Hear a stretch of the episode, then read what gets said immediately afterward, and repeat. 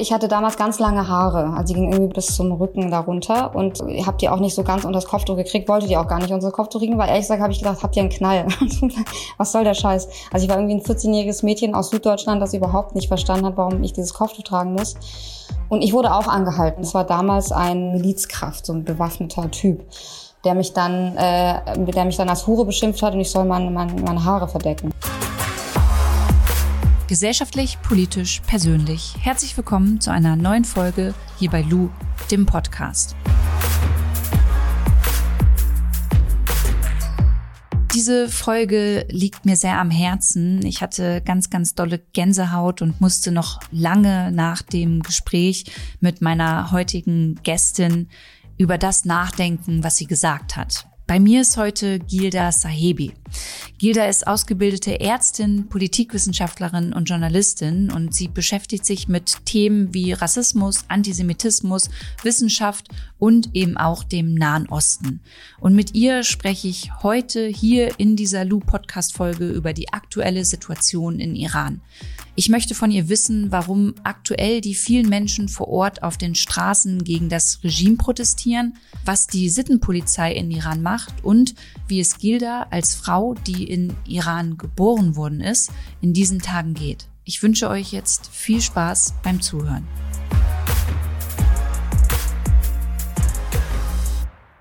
Gilda, ich freue mich total, dass du dir die Zeit genommen hast und äh, hier bei mir im Podcast bist. Herzlich willkommen. Dankeschön, danke für die Einladung. Gilda, du beschäftigst dich ja aktuell 24 Stunden am Tag mit der Situation in Iran. Du teilst Beiträge, schreibst Artikel, postest Videos und berichtest auch immer wieder von Freundinnen und Familie, die du in Iran hast. Wie schaffst du es, das alles mental zuzulassen und gleichzeitig zu funktionieren? Das ist eine sehr gute Frage, die, die stelle ich mir auch irgendwie jeden Tag selber nochmal, um irgendwie mich selber rückzukoppeln. So, wo stehe ich denn gerade, was fühle ich gerade?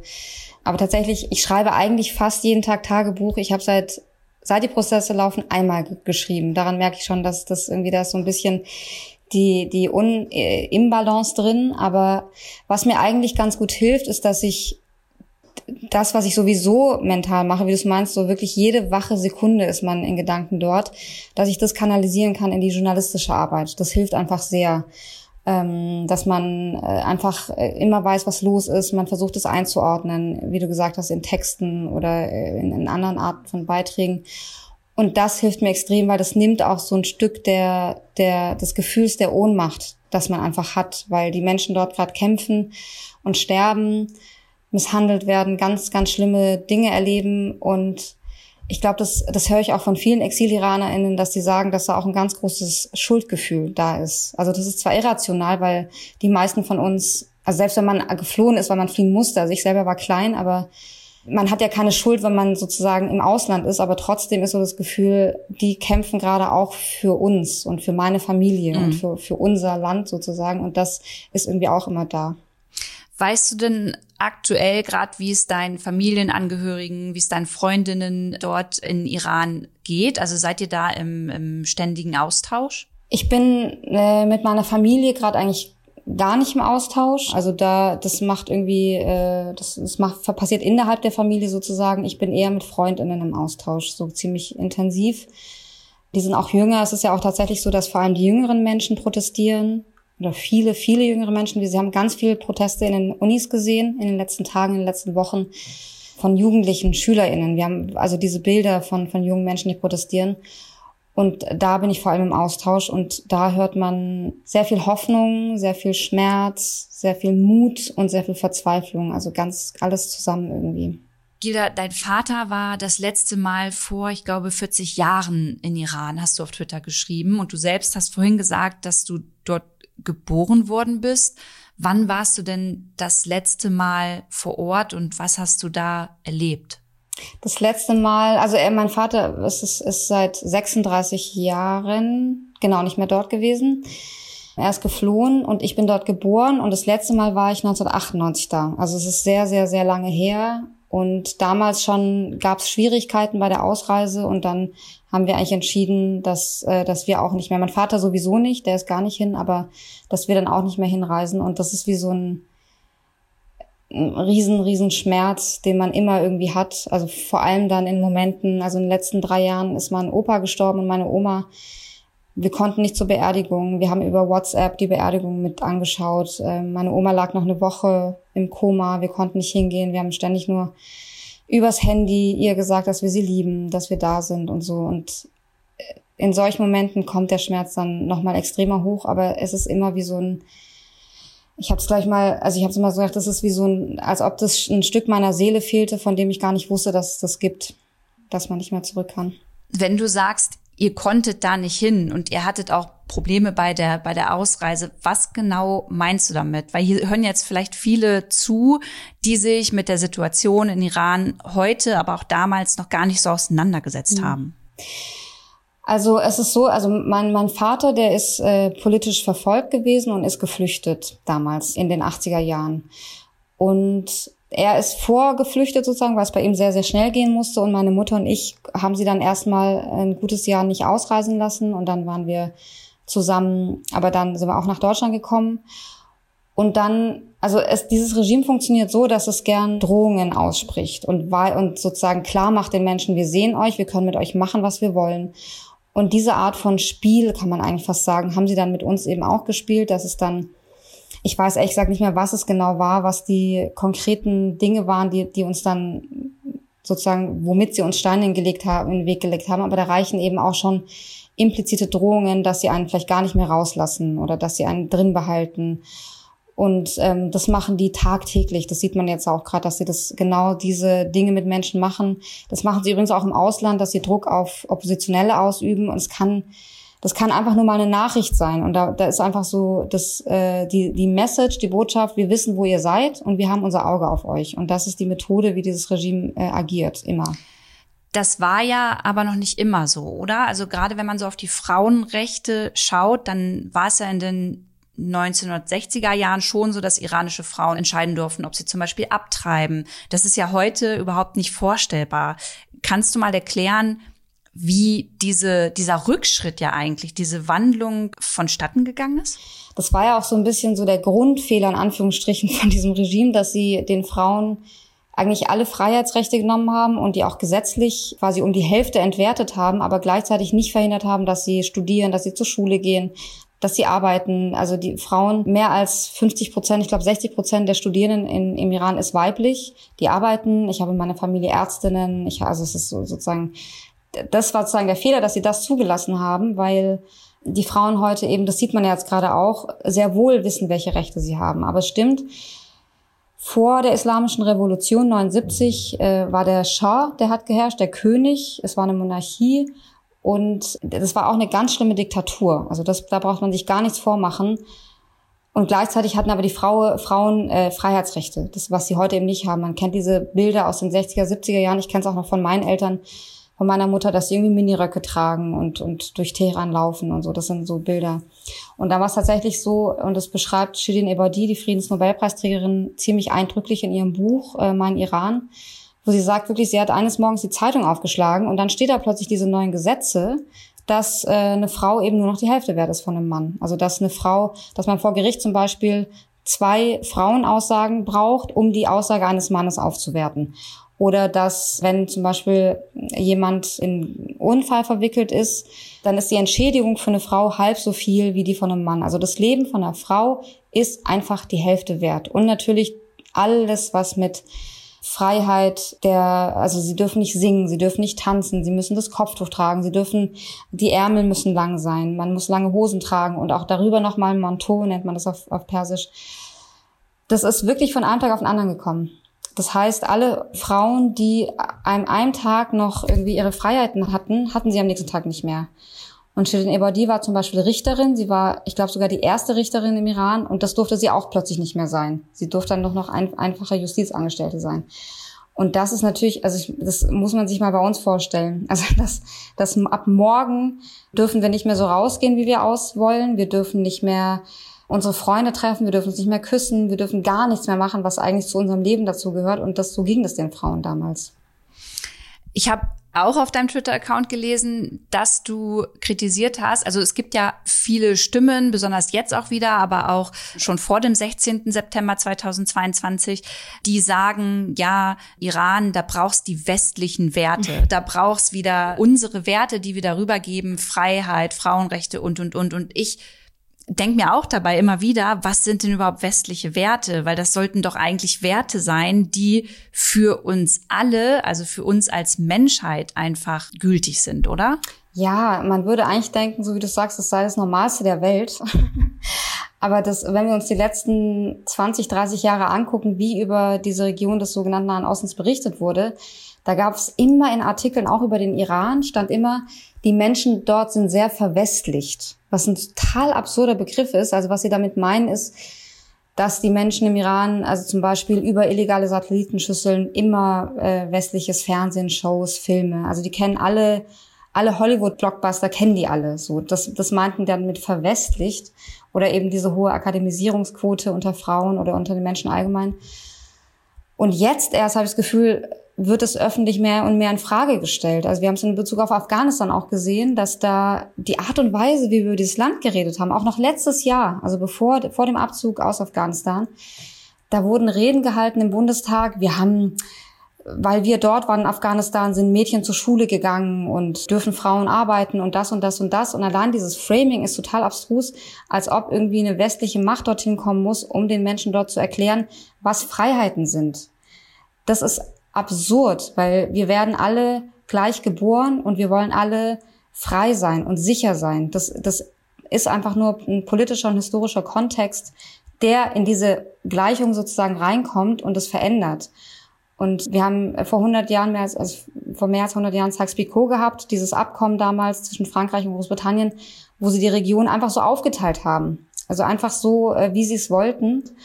Und dieses Bild, was wir auf, die, auf diese Region haben, dass die Menschen irgendwie ja zurückgeblieben sind und irgendwie, dass man da drauf gucken kann mit einem Blick, dass wir denen was beibringen müssen, das sieht man halt immer noch in, in der Art und Weise, wie auch berichtet wird über die Region. Also wir haben ein Magazincover, wo man immer die unterdrückte Frau gesehen hat und nicht die Frau, die arbeitet oder die Zahnärztin ist oder die modernen Büroräume, die es dort auch gibt. Und, und dieses Bild und das ist, glaube ich, gerade echt eine Chance. Also heute auch zum Beispiel haben ja auch Frauen in Afghanistan ähm, demonstriert, auch in Anlehnung an die Proteste im Iran, dass das endlich sich ändert, dass wir endlich auf diese Region gucken und wissen, dass die Menschen genau so frei sein wollen wie wir und dass wir denen nichts beibringen müssen, sondern vielleicht im Gegenteil können wir gerade was von denen lernen, weil während die auf die Straßen gehen und sterben für ihre Freiheit und für Frauenrechte, werden hier Rechtsextreme und Faschisten an Regierungen gewählt. Und das ist vielleicht auch was, wo man sehen kann, wir sind alle irgendwie verbunden und, oder, oder ob das auch der Freiheitskampf in der Ukraine gerade ist. Und wir wollen alle irgendwie dasselbe und wir müssen aber uns vielleicht darüber austauschen und eher voneinander lernen, als zu sagen, wir bringen euch was bei. Und das ist vielleicht eine Chance, dass man das auch wieder mehr sieht. Voll. Ich habe auch, weil du das gerade angesprochen hast, ich habe auch immer das Gefühl, natürlich muss man sich immer in die Lebensrealitäten der Demonstrierenden zum Teil vielleicht so hineindenken, aber genau dieses, da gehen gerade bei AfD-Demos Menschen ja äh, auf die Straße und sagen, sie dürfen nichts mehr sagen und dürfen hier nicht mehr in Freiheit leben. Ich war da auf der Demo und ich habe echt das Kotzen gekriegt, weil ich dachte, alter Leute, wisst ihr eigentlich, was ihr da gerade sagt und was ihr framet und dass es einfach schon Freiheit ist, dass ihr hier gerade auf die Straße gehen dürft, ne? Und deswegen, ja, finde ich das so wichtig, dass du das gerade nochmal zusammengefasst hast und dass wir das halt so auch im Kopf behalten. Voll, ich nicke auch die ganze Zeit übrigens. echt so. Das sieht man nicht, äh. aber ja, genau. Lass uns jetzt bitte nochmal zurück zum 16. September 2022 gehen. Ich habe den vorhin auch schon genannt. Das ist der ähm, Todestag von Gina Massa Amini und ja auch gleichzeitig der Auslöser dafür mit, dass momentan so unglaublich viele Frauen, äh, queere Menschen und auch Männer ihr Leben riskieren und in Iran auf die Straße gehen, um zu protestieren. Was hat denn zum Tod von Gina Massa Amini geführt? Also es gibt im Iran, ich habe ja gerade so erklärt, was so die Regeln sind für Frauen. Und dazu gehört eben auch diese Kleiderordnung. Das, das lässt sich zusammenfassen zu Hijab-Zwang. Aber das ist eben nicht nur das Kopftuch, sondern die gesamte Bekleidung. Der Körper muss komplett verdeckt sein. Also es ist keine Burka oder so, sondern einfach äh, ein Manteau, eine lange Hose und so weiter. Und Gina Mahsa Amini ist aus Kurdistan, sie ist Kurdin. Und sie hat ihren Bruder, ihre Familie in Teheran besucht, in der Hauptstadt. Und da war sie mit ihm unterwegs.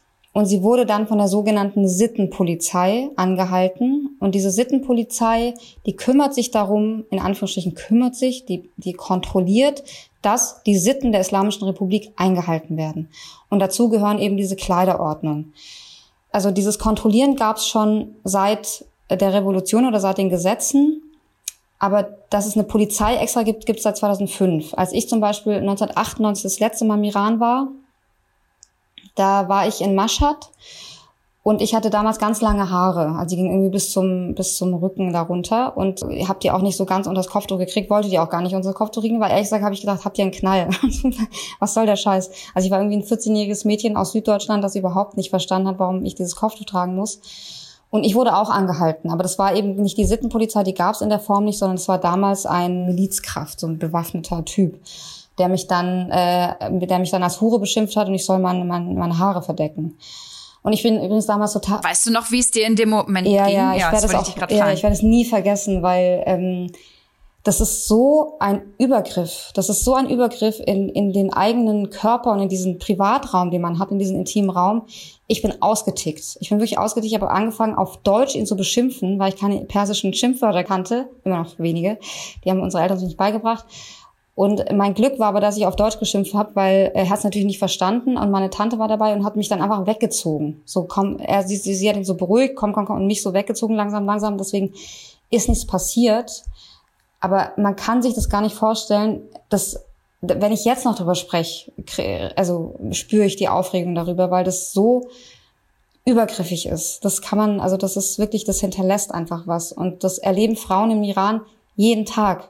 Und zwar werden sie nicht nur angehalten, sondern sie werden mitgenommen. Und genau das ist mit Gina eben auch passiert, mit Gina Amini. Sie wurde von der Sittenpolizei angehalten, weil sie anscheinend nicht so gekleidet war, wie sie das wollten oder für richtig gehalten haben. Und dann wurde sie mitgenommen und der Bruder hat noch gesagt, versucht sie aufzuhalten und hat gesagt, wir sind nicht von hier. Also hat gesagt, wir sind aus Kurdistan, bitte lasst sie irgendwie bei mir, verzeihen. Und drei Tage später war sie tot. Und sie muss was wir von CT-Aufnahmen aus dem Krankenhaus wissen, von äh, Bildern aus dem Krankenhaus, sie muss unglaubliche Gewalt erfahren haben. Also ihr Schädel war stark verletzt. Also sie hatte Blutungen im, im Gehirn. Also äh, sie müssen sie so misshandelt haben, bis sie eben gestorben ist. Also erst ins Koma gefallen ist und dann gestorben ist. Als ich davon gelesen habe und dann natürlich auch ziemlich schnell äh, ich würde sagen, zum Glück in den sozialen Medien immer mehr äh, gesehen habe, habe ich sofort an die Situation äh, in den USA und George Floyd damals gedacht. Auch diese Welle an Mitgefühl und Solidarität, die dann in Bewegung getreten ist. Darf man das ruhig vergleichen? Also äh, ist das ein Vergleich, der okay ist? Weil man sieht ja irgendwie, dass dadurch jetzt ganz viel bewegt wird auf einmal und Menschen auf die Straße gehen. Also ich würde nie jemanden dafür verurteilen, was für Assoziationen bei der Person kommen bei dem, bei mhm. bestimmten Sachen, weil wir alle verschiedene Erfahrungen haben, verschiedene Assoziationen und dann ist alles gerechtfertigt. Das heißt, alles, was, was bei dir kommt oder bei anderen, ist genau richtig und total okay. Ich glaube, dass die Fälle einfach aufgrund des verschiedenen Kontexts natürlich unterschiedlich sind und gleichzeitig die äh, Kraft der Solidarität und der Aufmerksamkeit zeigen, finde ich, beide Fälle. Genau. Genau, das ist, das ist total so. Ja, vielleicht habe ich es falsch ausgedrückt. Genau das war's, weil ich so dachte, krass, ohne dass sich das doof anhört, aber dadurch kommt jetzt irgendwie etwas gerade ins Rollen, was vielleicht die letzte Zeit nicht so thematisiert mhm. wurde, weil das mit Frauen dort vor Ort gemacht wird. Das ist ja nicht erst seit ja. dem seit äh, seit dem 16. Äh, September so, sondern wie du gesagt hast, schon seit Jahren, aber in dem Ausmaß wurde natürlich nie darüber berichtet. Total. Und das ist echt ein zentraler Punkt tatsächlich. Also das, das ist genau das. Also zum Beispiel erst im Juli wurde eine Frau festgenommen, die hieß Sepide Jachno und die ähm, wurde auch wegen des Kopftuchs festgenommen.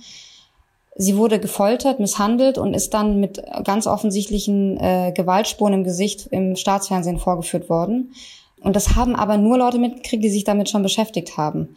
Also es ist natürlich, und das auch George Floyd, was mit George Floyd passiert ist, passiert in den USA ständig. Es ist so ein bisschen genau. die Frage, was ist dann dann der Punkt, dass es das auslöst? Und ich glaube, die Frage ist gar nicht zu beantworten, weil das weiß man nicht. Und das ist, glaube ich, für viele Leute, die Iran schon lange beobachten, ist es so, da. Also das, das ist seit 43 Jahren passiert es mit Frauen. Und gleichzeitig ist es gut, dass es jetzt gesehen wird. Irgendwie war der Fall von Gina Massa Amini wichtig, unter anderem auch, weil er die Intersektionalität zeigt, weil sie Kurdin war. Es gibt eine große Diskriminierung und Rassismus durch das iranische Regime gegenüber Minderheiten, unter anderem Kurdinnen. Und da ist irgendwas ausgebrochen. Und das hat man aber eben schon bei den ersten Protesten gesehen nach ihrem Tod. Das war auf ihrer Beerdigung in Kurdistan. Und diese Bilder hat man noch nie gesehen, dass Frauen in Massen ihre Kopftücher abnehmen und in der Luft schwenken und Jinjian Azadi rufen, den kurdischen feministischen Spruch Frau, Leben, Freiheit. Und da war den Leuten, die das schon lange beobachten, schon klar, das ist anders. Das ist irgendwas, das ist groß und das ist anders und das war eigentlich vom ersten Tag an auch klar. Kannst du dieses anders noch mal ein bisschen intensiver beschreiben? Also was ist jetzt seit dem Tod von Gina Massamini passiert und was kommt da gerade ins Rollen? Und kommt da überhaupt was ins Rollen? Ja, es ist ehrlich gesagt für, für uns, die, die das aus dem Ausland sehen, unglaublich. Also es ist eigentlich, manchmal denke ich immer noch, denke ich, wie, wie kann das eigentlich alles wahr sein, gerade alles passieren, weil die Geschichte, es ist so ein Auf und Ab in den letzten 43 Jahren gewesen und es gab immer wieder Proteste und besonders viele seit ein paar Jahren. Und die letzten Proteste 2019 wurden brutalst niedergeschlagen. Da wurden in, innerhalb von wenigen Tagen nach Menschenrechtsorganisationen 1500 Menschen erschossen, viele Jugendliche auch da, also umgebracht. Und jetzt ist es halt, es ist halt ein Protest, der nicht innerhalb des Systems stattfindet, nicht gegen höhere Preise oder gegen eine gefälschte Wahl wie 2019, sondern wirklich gegen das System, gegen die Frauenunterdrückung, gegen diesen, diese DNA des Systems, das über diese Frauenunterdrückung sich auch definiert. Also wenn zum Beispiel jetzt wurden auch Anfang September noch vor den Protesten zwei Frauen dafür zum Tode verurteilt, weil sie lesbisch sind. Und das Urteil da, äh, lautet dann Verdorbenheit auf Erden. Und das ist genau das. Das ist genau dieses Regime, das, das fußt auf diesem, dieser Art von, von Denke und von, von der Anleitung, wir müssen Iran reinhalten. Und gegen, dagegen gehen die Leute auf die Straße. Und das ist so groß, weil eben, wie du es gesagt hast, alle Geschlechter zusammen den Spruch Frauen leben Freiheit rufen. Und was ich auch ganz interessant war, ich hatte ein Gespräch geführt mit einem Studierenden aus Teheran, der gesagt, der mir erzählt hat, dass in den letzten Jahren die Sensibilität gegenüber sexueller Belästigung und sexuellen Übergriffen im Iran extrem gestiegen ist durch die MeToo-Bewegung. Wo ich dachte, wow, also das, das war auch eine weltweite Sache, die dort angekommen ist.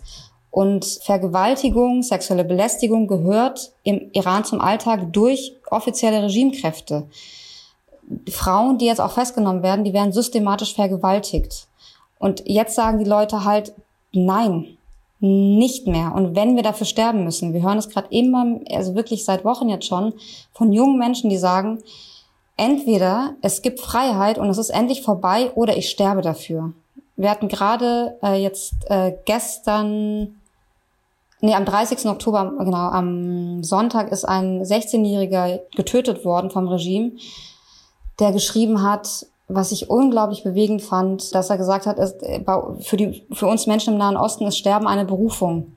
Weil wir, wir sterben in Gefängnissen, auf der Straße, im Meer. Und das müssen wir anscheinend für die Freiheit. Und sein Vater hat, dieses Video ist ganz schlimm auch, aber unglaublich herzzerreißend, wo der Vater, dieser, der Vater von diesem Jungen auf der Beerdigung sagt, mein Herz ist gebrochen, man sieht ihn weinen, man sieht, dass er gebrochen ist. Sein Kind zu verlieren ist, glaube ich, das Allerschlimmste, was einem auf dieser Welt passieren kann. Und dann sagte, und gleichzeitig bin ich stolz, dass mein Sohn für die Freiheit dieses Landes und unseres Landes gestorben ist. Und das ist das, was die Menschen gerade tun und, und leben jeden Tag. Und es ist unglaublich. Wie wichtig sind denn dabei die sozialen Medien gerade für die Menschen vor Ort in Iran? Wichtig auf jeden Fall. Also die, deswegen drosselt ja das Regime oder stellt es komplett ab, das Internet mehrere Stunden am Tag, jetzt seit Wochen schon, weil es eben nicht will, dass die Zeugnisse seiner Grausamkeit die Welt erreichen. wir sehen gerade jeden Tag, was sie machen. Wir sehen die Bilder von getöteten Kindern, Jugendlichen und das, das, und nur das ist auch der Grund, warum die Aufmerksamkeit überhaupt darauf liegt. Wir haben bei den Protesten 2019, die ich erwähnt habe, da gab es sowas viel weniger und es wurde kaum was berichtet in Deutschland, in Europa im Westen. Und jetzt steigt der Druck hier auch auf die Politik an, dass man nicht einfach weiter dieses Regime als gegeben ansehen kann, nicht einfach mit dem verhandeln kann. Und ähm, ich war auch viel in Twitter-Spaces unterwegs. Die treffen sich dort jeden Tag IranerInnen, auch aus dem Iran, und tauschen sich da aus. Ich erinnere mich an einen Twitter-Space, wo die sich wirklich en Detail erklärt haben gegenseitig, wie man Schusswunden, wie man Schnittwunden behandelt. Also wirklich so bis zu welches Mittel nimmt man, welche Pinzette, wie kann man dafür sorgen, dass die Blutung gestillt ist und so weiter. Also es ist extrem wichtig auf verschiedenen Levels. Und es gab ja auch eine Aktion gegenüber dem Funk Instagram-Account, wo der sozusagen gekapert wurde von IranerInnen und die alle drunter im Post, der gar nichts mit dem Iran zu tun hat, gepostet hat, hey, schaut auf den Iran. Das waren irgendwie tausende von von Posts und die, die nutzen das, weil sie wissen, dass die Aufmerksamkeit wichtig ist.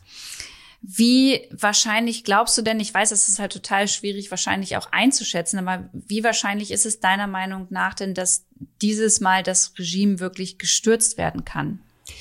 Das ist wirklich ganz schwierig zu sagen. Ich bin überzeugt davon, dass es das Ende, der Anfang des Ende des Regimes ist, weil es die Jugend komplett verloren hat. Die, die haben gebrochen mit diesem Regime. Wir haben Bilder gesehen von Schülerinnen, die die Bilder von der Revolutionsführer äh, zerreißen, die ihnen den Mittelfinger zeigen. Das Problem ist natürlich, dass das Regime eine unglaubliche militärische Gewaltmacht hat. Es hat die Revolutionsgarden, es hat die Milizen, es hat die äh, reguläre Armee. Und deswegen wird sich dieses Ende, fürchte ich, leider hinziehen. Und das ist das Schreckliche gerade, weil je länger es sich hinzieht, umso mehr Tote wird es geben. Es wurden schon die ersten Todesurteile gegen Protestierende verhängt. Aber dieses Regime, ich bin überzeugt davon, dass dieses Regime sich nicht für immer halten kann, weil es so viel Hass verbreitet. Und was ich auch so beeindruckend finde, ist, dass die Menschen dem, diesem Hass Liebe entgegenzeigen. Kreativität, Musik, Bilder so viel Berührendes und ich glaube an diese Menschen und an deren, an deren Kraft und an deren Licht. Du hattest ein Video geteilt, auf dem ein Mann Rosen verteilt an, an Frauen.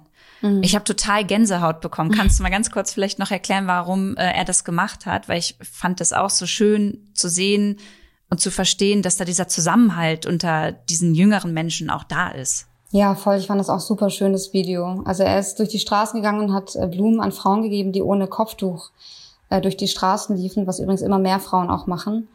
Und hat gesagt, äh, danke, dass du die Stadt mit deinen Haaren schöner machst. Oh, da kriege ich echt ja, Gänsehaut, ich weil da, ja.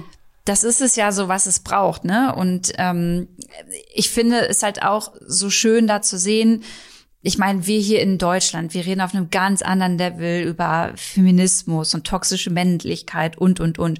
Und da vor Ort werden einfach auch gerade Männer gebraucht, um wirklich sich vor Frauen, vor queere Menschen zu stellen ja. und zu sagen, nein, wir, wie du schon gesagt hast, wir supporten das nicht und wir wollen gar nicht dieses Regime und wir können uns damit nicht identifizieren. Und das finde ich halt so unglaublich toll. Also ja. ich finde es so unglaublich wichtig, das zu sehen. Nee, ich wollte genau eine Sache dazu noch, die, die ich auch ganz schön fand, weil als Berührung zwischen Männern und Frauen sind ja verboten im Iran auf der Straße. Also auch privat, aber das ist denen dann egal. Und äh, ich hatte ein, ein Interview gehört mit einer Protestierenden, die erzählt hat, dass sie eben bei Protesten war, dass dann geschossen wurde und dass dann ein, ein Mann sich vor sie gestellt hat und sie in den Arm genommen hat und runtergedrückt hat. Und dann meinte sie, und das ist halt so, krass, weil äh, diese Berührungen sind nicht erlaubt und sie wurde einfach von einem fremden Mann in die, in die Arme geschlossen und sie hat das so mit so viel Dankbarkeit erzählt und er hat ihr, ihr Leben gerettet und es bringt die so zusammen, auch körperlich, was ja alles nicht erlaubt ist und das ist, das sind so starke Momente, finde ich, die, das, da habe ich auch, das hat mich total auch berührt, wie sie das erzählt hat. Gänsehaut. Lass uns jetzt noch mal den Blick Richtung Deutschland richten. Was tut denn die Bundesregierung aktuell dafür, den Menschen in Iran zu helfen? Also bisher eigentlich gar nichts. Also man kann es eigentlich echt nicht anders sagen. Ähm, es wurden auf EU-Ebene ein paar Sanktionen mehr äh, beschlossen, die aber wirklich nur Symbolwirkung haben. Da sind ein paar Namen auf die Sanktionsliste mehr dazugekommen. Das Auswärtige Amt hat jetzt Mitte letzter Woche äh, nochmal gesagt, dass es die und die Maßnahmen prüft, dass es nochmal die und die Leute auf Sanktionslisten setzen will. Aber immer noch nichts Konkretes und nichts, was irgendwie passiert ist bisher. Das heißt, eigentlich ist noch gar nichts passiert. Und vom, vom Bundeskanzler hat man zwei Tweets bekommen. Also einen nach, der, nach dem Tod von äh, Gina Amini, wo er gesagt hat, dass ihr Tod ganz schrecklich war, was so eine unglaubliche Verharmlosung eines Femizids ist, eines staatlichen Femizids. Und äh, der nächste Tweet war auch nicht viel besser, wo er gesagt hat, äh, das Regime setze unverhältnismäßig Gewalt ein, wo ich dachte, was ist denn verhältnismäßige Gewalt? Was soll das denn? Also, und das ist tatsächlich echt eine Katastrophe, weil gerade weil wir jetzt in einem Moment sind, wo Massenhinrichtungen drohen dort. Und es ist immer noch nicht wirklich etwas passiert. Das Konkreteste, was jetzt geprüft werden soll äh, von der Regierung, von der Bundesregierung, ist, dass die Revolutionsgarden auf die Terrorliste gesetzt werden sollen, was schon lange hätte passieren müssen. Also, aber es, ist, es wird jetzt erstmal nur geprüft.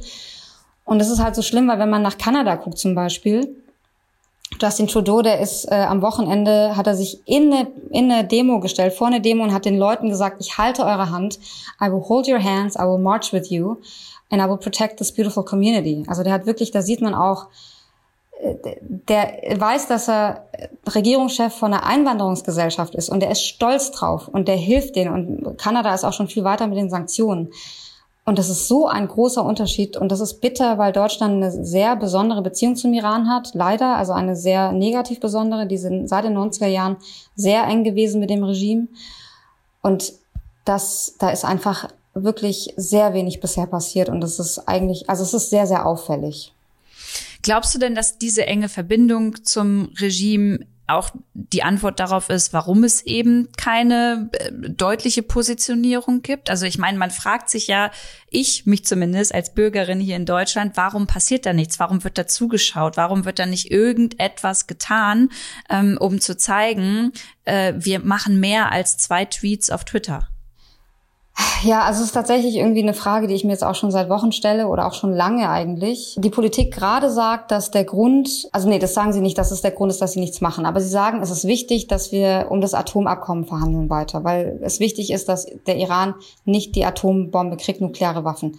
Und das ist extrem wichtig. Also das Horrorszenario ist wirklich diese Menschen auch noch mit Atomwaffen, weil dann haben alle verloren. Dann hat die Region verloren, dann ist Israel in Gefahr aber wirklich auch die Menschen im Iran, weil dann haben sie gar keine Chance mehr.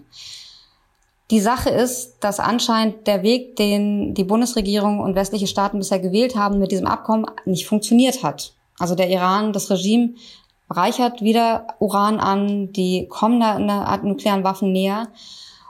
Und da ist aus irgendwelchen Gründen immer noch dieses Hindernis, diese, diese Schwelle, die nicht überschritten wird, wirklich das Regime gezielt zu sanktionieren, dass diese Angehörigen von diesem Regime, die für diese ganzen Menschen Menschenrechtsverletzungen verantwortlich sind, dass sie ihre Vermögen eingefroren werden, dass sie, dass die Familien nicht mit Luxusjachten äh, und was weiß ich durch die Welt äh, stolzieren und ihr Geld ausgeben und an Unis gehen und was weiß ich was alles machen können.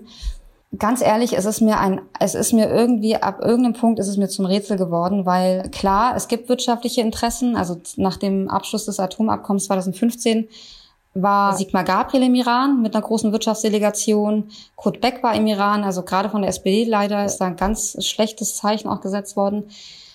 Aber es ist ja absurd, in der Situation überhaupt über Wirtschaftsinteressen nachzudenken. Also Iran hat weltweit mit die größten Öl- und Gasreserven, aber das, also das kann eigentlich nicht der Grund sein.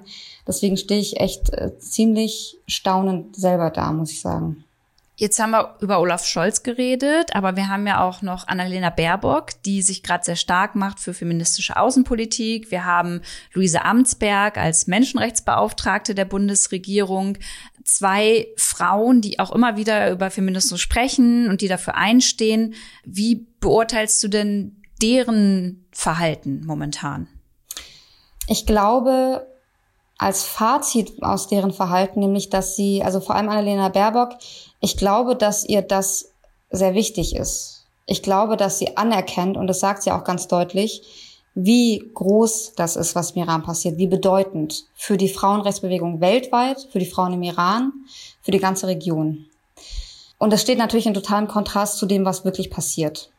Sie ist natürlich auch gebunden durch die EU, die EU hat sich erst vier Wochen nach der Beginn der Proteste überhaupt mit dem Iran beschäftigt, was unglaublich spät ist und auch nur im Rahmen eines allgemeinen Treffens.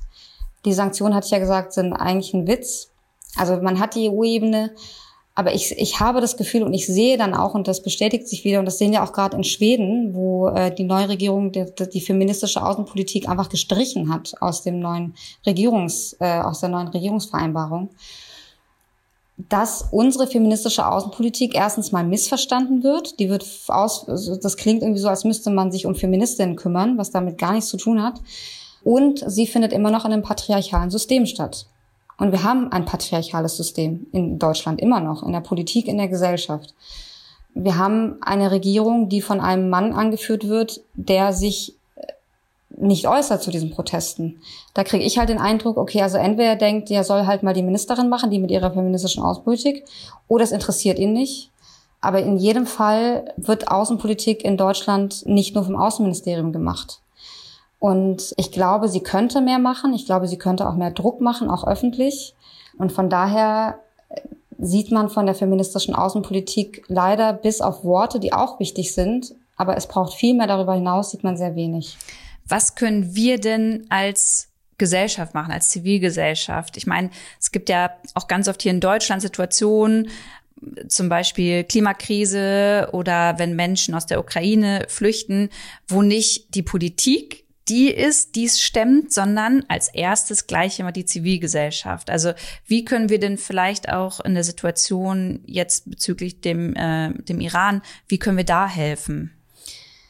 Also erstmal glaube ich, was ich auch beobachte und was ich super schön finde und was ich einfach ähm, als auch als ein Element finde, sehe, was irgendwie Menschen hier auch zusammenbringt, ist erstmal das Interesse für das, was passiert und auch die Begeisterung und auch das Anerkennen der Bedeutung. Das finde ich was ganz, ganz Wichtiges, weil es uns auch zusammenbringt, uns alle. Und ich glaube, dass es für uns eine Chance ist, unseren Blick, über den wir vorher gesprochen haben, auf diese Region zu verändern. Sich darüber zu informieren, was ist denn die Geschichte der Frauenrechte in der Region zum Beispiel? Was ist die Geschichte der Menschenrechte? Was ist die Geschichte der Kolonisierung?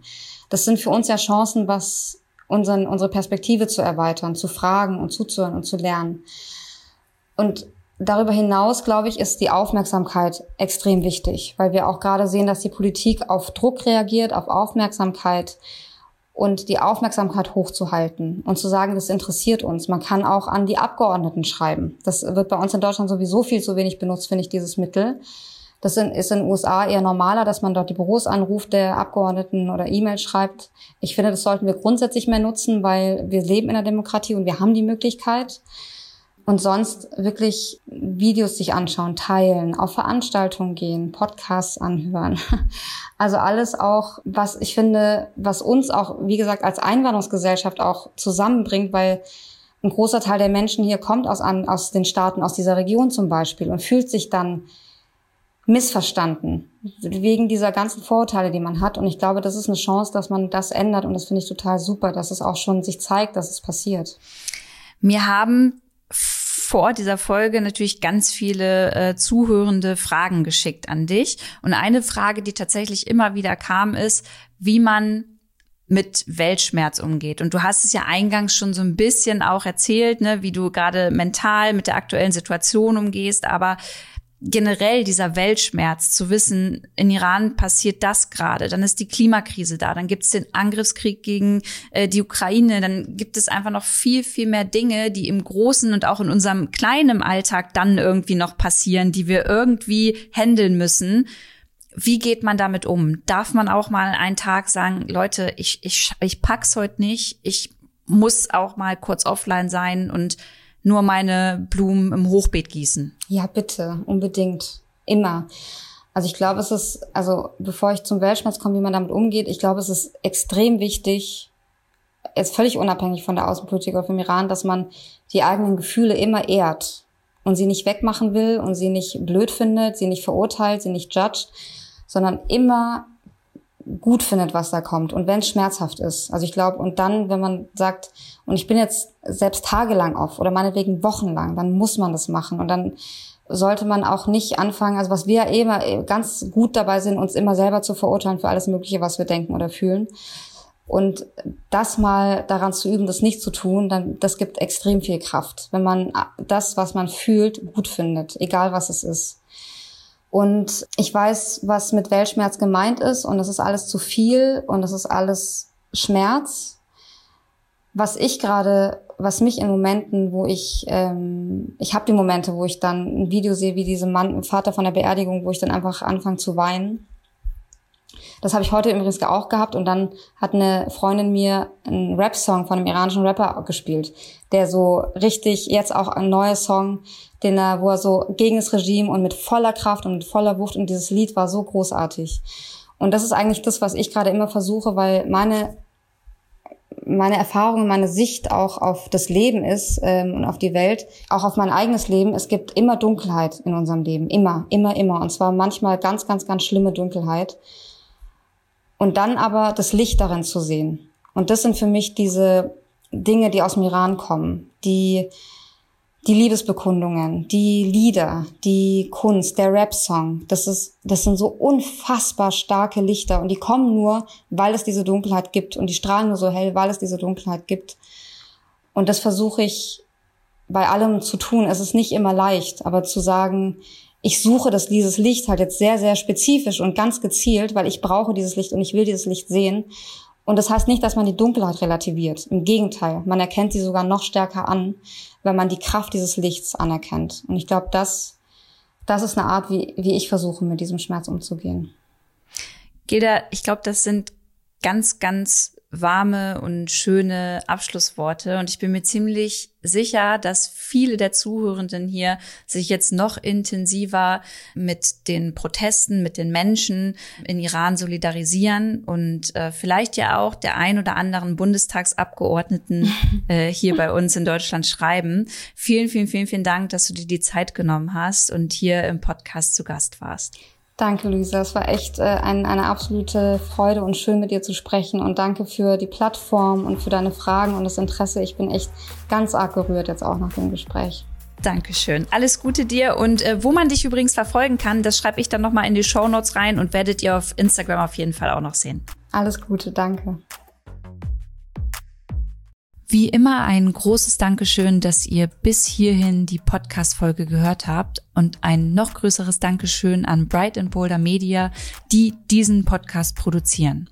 Wenn ihr Fragen, Anregungen und Wünsche habt, dann könnt ihr mir wie immer eine E-Mail an office@luisadellat.com schreiben. Ihr könnt aber auch mich auf Instagram kontaktieren und wenn euch diese Folge gefallen hat, dann wäre es mir ein großes Fest, wenn ihr sie teilt. Teilt bei WhatsApp, bei Facebook oder in eurer Instagram Story und wenn ihr die über Spotify oder iTunes gehört habt, dann wäre es super, wenn ihr eine kleine Bewertung da lasst, denn das lässt diesen Podcast noch sichtbarer für andere Menschen machen. Vielen, vielen Dank und wir hören uns nächste Woche zu einer neuen Folge. Bis dahin bleibt bitte wie immer gesund und munter. Eure Lu.